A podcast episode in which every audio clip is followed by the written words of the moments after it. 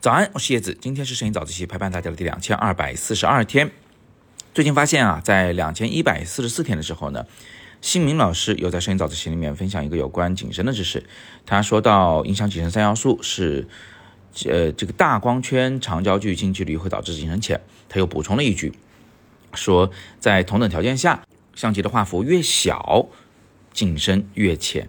这句话引起了很大的争议啊！我看到很多留言区的同学都在热烈的讨论。那么今天我们就干脆来一个理工科的早自习，我们今天就来谈一谈到底什么是景深，以及画幅到底是如何影响景深的。首先，景深这个词我们可以从两个方面来了解。第一是从生活经验上，如果你拍了一张照片，这个焦点处就比你对焦的那个位置，比如那个苹果吧，它更近或更远的地方模糊了啊，那我们就把那个不模糊的部分做个测量。不就认为这个是在景深范围内？就比如说从这个焦点处往远五厘米，往近四厘米都是清楚的，我们就认为你的景深是九厘米，这个好理解吧？但是呢，这里有一个问题，就是当你对焦在一个物体上的时候，其实真正清晰的点永远只有一个，只有一个距离。比如说你离这个苹果对焦距离是一米。那么你可以画条线，从相机画到苹果啊，刚好是一米。然后呢，你再对应这条线啊，九十度垂直放置一个平面，就这个平面上的所有的点应该都是清楚的。但只要比这个平面更近的或者更远的物体，哪怕近一点点，一毫米啊，它也应该会产生一个模糊。这个事情呢也不难理解啊，就是你射出一束光，这束光呢经过一片透镜给它汇聚起来了，那最后汇聚的这个点呢肯定只有一个。它不可能出现近处、远处都汇聚、都清楚的情况。再说简单一点吧，我们把光线的两个边缘就画成两条线，你会发现两条不平行的直线，它的交叉点永远只可能有一个点，而不是一段线都在粘在一起在交叉。那这样一说，景深好像是个根本不存在的概念，对吗？真正清晰的地方只有一个吗？永远只有一个，不管你用多大的光圈，不管你用多少距离和多大的这个焦距的镜头来拍摄。哎，这个感觉有点接近真相了。其实呢，景深它只是一个方便概念，它不是一个绝对值。那我们过去啊用这个胶片相机的时候，你知道胶片的颗粒度又大，清晰度又不够，再加上当时的镜头的那个精细程度也不够，工艺达不到嘛，所以呢，当时你的照片它本身清晰度就非常有限，它的解析力非常有限。那么如果我焦点附近的东西稍微有一点点的模糊啊，比如说刚才那个苹果，近一毫米，远一毫米，或者近一厘米，远一厘米，这个距离内的东西有点模糊了，但是基于胶片本身的解析力不够，它根本显示不出来这种模糊，那么我们也会认为它是清楚的。这个就像是你拿着一张非常老旧的照片，那照片只有一百万像素。你怎么看都觉得都是马赛克啊，稍微放大各种不清晰。但如果你把这张照片放到那种老式的带雪花点儿的那种 CRT 的电视机上去看啊，那种都还不是纯平的，带一点曲面的那种老电视，因为电视本身对清晰度显示能力极其有限，所以通过电视来观看这个照片的时候，你是不是不能说它是模糊的？所以我们就有了个新的概念，叫做我允许你有一点模糊。而这个模糊在光学上叫做弥散源，就不在焦点处，它有点弥散开来了。那一缕光呢，它不是形成了一个点，它是形成了一个小圆，或者你就把它想象成一支毛笔在一个打湿了的宣纸上滴了一滴墨，它晕开来了一点点。它按理说这不是清楚了，对吧？但是在当时的解析度条件下，我们就认为它基本上是清楚的。这个叫做允许弥散源。你看，我们允许它发生，它即便弥散了，即便模糊了。我们因为观察不到，所以依然认为它是清楚的。这个时候才有景深概念。你看，是因为我们有允许弥散源，才有了景深概念。那回到刚才那个苹果的话题，苹果的后五厘米、前四厘米都是基本清楚的。啊，那是什么意思呢？就说后五厘米、前四厘米它多少都有点模糊，但是它那个模糊在当前的技术条件下。无法被观察，或者是难以被观察，我们就认为它是允许弥散源的范围内的一种模糊。我们认为这就是景深范围。景深范围一共九厘米。好，我们过渡到数码的时代，来看看现在的情况。现在的数码相机呢，清晰度其实远远高于过去的那个胶片的相机。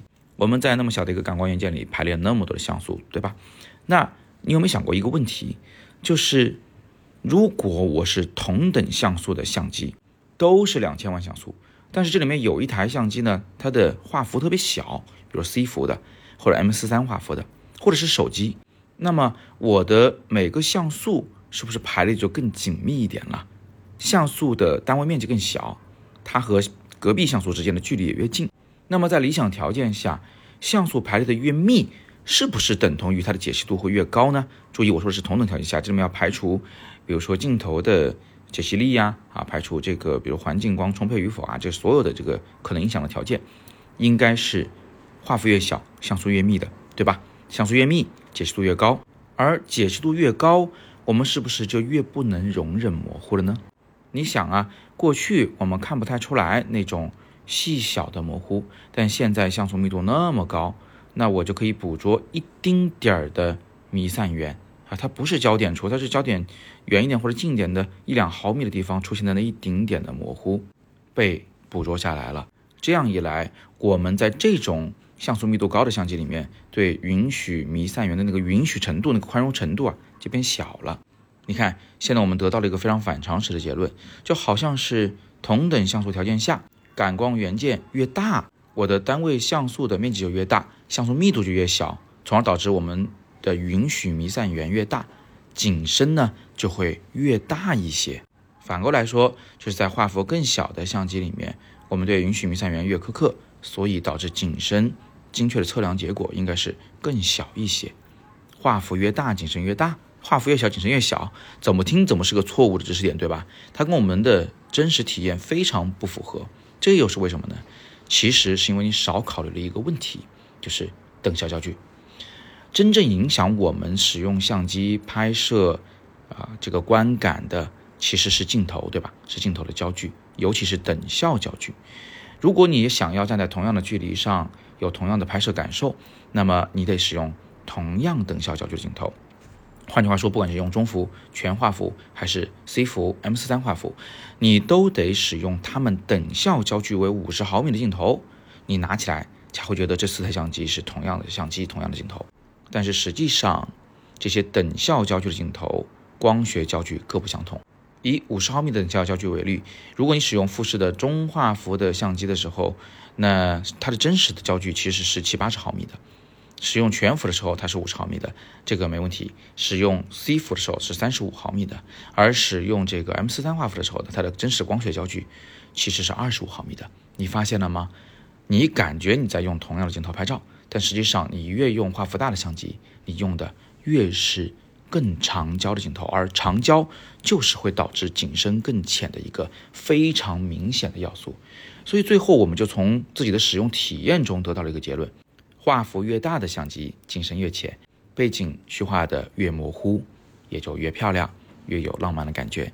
而使用比较小的画幅的相机的时候呢，你会发现，哎，好像背景虚化挺费劲的，非得要使用更长焦的镜头，然后更近的距离，更大的光圈，才能达到那个你身边朋友用全幅相机拍出来那种背景虚化效果。那么你现在知道了，就这个问题最大的影响其实是出在。镜头的真实的光学焦距上。最后，让我们回到故事的最开头，新明老师当时在摄影早自习里分享的那个说法，到底是对是错呢？他说，在同等条件下，画幅越大，我的景深越大；画幅越小，我的景深越浅。经过刚才我们的分析，我相信你心中已经有答案了。从景深的定义这个角度来讲，这句话其实是没有问题的。尤其是当他所谓的这个同等条件包含了像素相同这一条件时，这句话应该是成立的。我们怎么证明这件事情呢？你可以拿出手机里的景深计算器啊，大体都能得到同样的结果。你看看这两张图哈，这是新民老师他自己计算的图片。第一张是全幅相机，三十五毫米的这个相机，然后第二张呢是 APS-C 画幅的相机。那么这两个相机保证它的真实镜头焦距都是五十毫米，光圈是二点八。呃，对焦距离是两米的时候，前者就是画幅更大的全幅相机的总景深呢是零点二七米，那后者是 C 幅相机，画幅更小的相机，它的总景深是零点二二米，零点二七米大于零点二二米，所以实际上画幅越大，它的景深就会越大。不过，不过我这里还要再提供个变量来给你做参考。我们刚才提到。景深到底应该如何去定义？它跟允许弥散源有很大的关系。可是“允许”这个词，你听，它就是一个感性的词汇。我允许你有那么点模糊，那万一我苛刻我不想允许你那么多呢？所以各家厂商对允许弥散源的定义各不相同。这里面有一个比较明显的呢，就是富士。你去看看它的相机里面手动对焦时的那个景深刻度，你会发现它所计算出来的景深范围远远小于手机里的景深计算器所计算出来的景深范围。这个就是因为各家厂商自己对这个允许弥散源的这个允许程度有所不同。好，那今天我们就先聊到这里。希望通过今天的分享呢，能让大家对景深的概念。